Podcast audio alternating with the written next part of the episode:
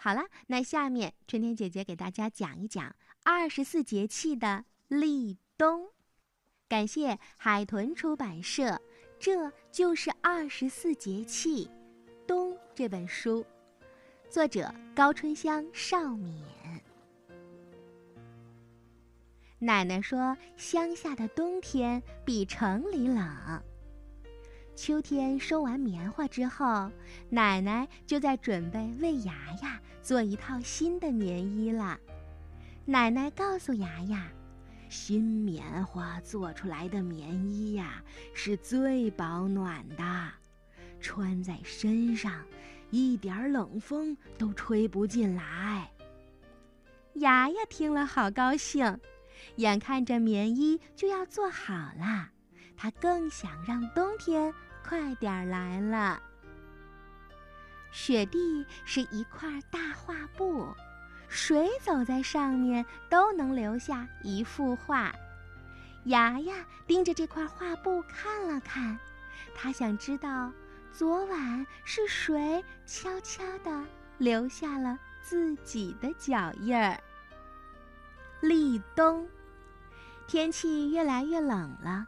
树上的叶子全掉光啦，田野里很难再看到小动物的身影，它们已经开始冬眠了吧？爸爸说，有些动物要睡上一整个冬天，比如蛇和青蛙，它们都是变温动物，冬眠是它们过冬的法宝。牙牙想，冬天的时候。人们大部分的时间都待在屋子里，这算不算冬眠呢？立冬，时间点在十一月七号到八号之间。立冬表示冬季从此开始啦。冬是终了的意思，有农作物收割以后要收藏起来的含义。冬天要来了。秋天里成熟的农作物已经全部收晒完毕，入库收藏了。许多动物藏起来准备冬眠。人类虽然没有冬眠的说法，却会在立冬这一天呀有进补的风俗，俗称补冬。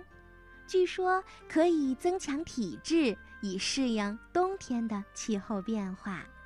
立冬前后。我国大部分地区的降水啊显著减少了，降水的形式呢也开始多样化，有雨、雪、雨加雪、冰粒儿等等。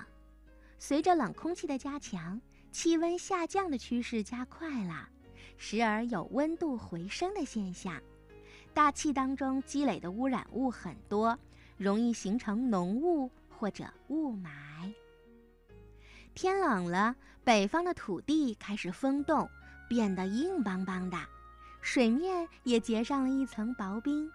而南方呢，正是秋收冬种的好时节，人们在这个节气呀，要抓紧时机来抢种冬小麦。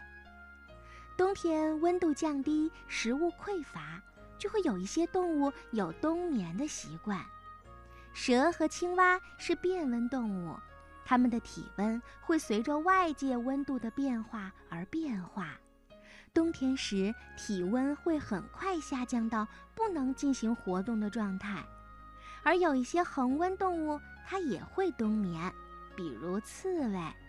由于在冬天很难找到足够的食物来维持体温，所以一到了冬天，它们就会缩进洞里，蜷着身子，不吃也不动。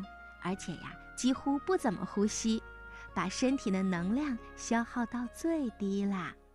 熊也是这样呢，它们都会冬眠。兰花和梅花、竹子、菊花并称为四君子。兰花喜阴，多生在山谷，叶片修长秀美，花色素雅，香气清幽。因此呢，也常常被看作是谦谦君子的象征。兰花有很多的品种，冬寒兰在立冬前后开放，它在低温的时候香味更佳，而且啊有越冷越香的说法。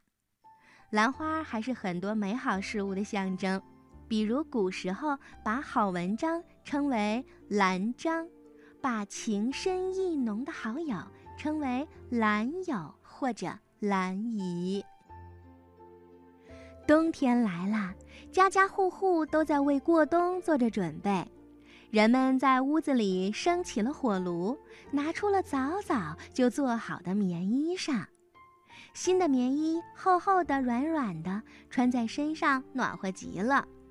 牛、马、羊、狗身上的毛也会变厚，这样就能抵挡冬季的寒冷啦。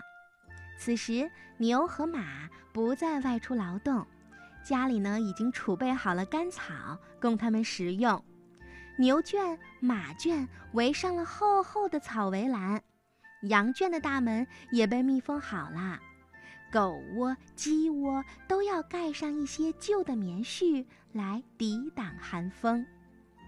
冬天，很多果树进入到了休眠期，果农趁机给果树理理发，对树枝进行整形和修剪，剪掉一些枯枝、老枝、病虫枝以及密集的树枝，这样就可以使果树充分的利用空间，获得更好的。通风和光照，合理分配养分，减轻病虫的危害，结出更多更好的果子。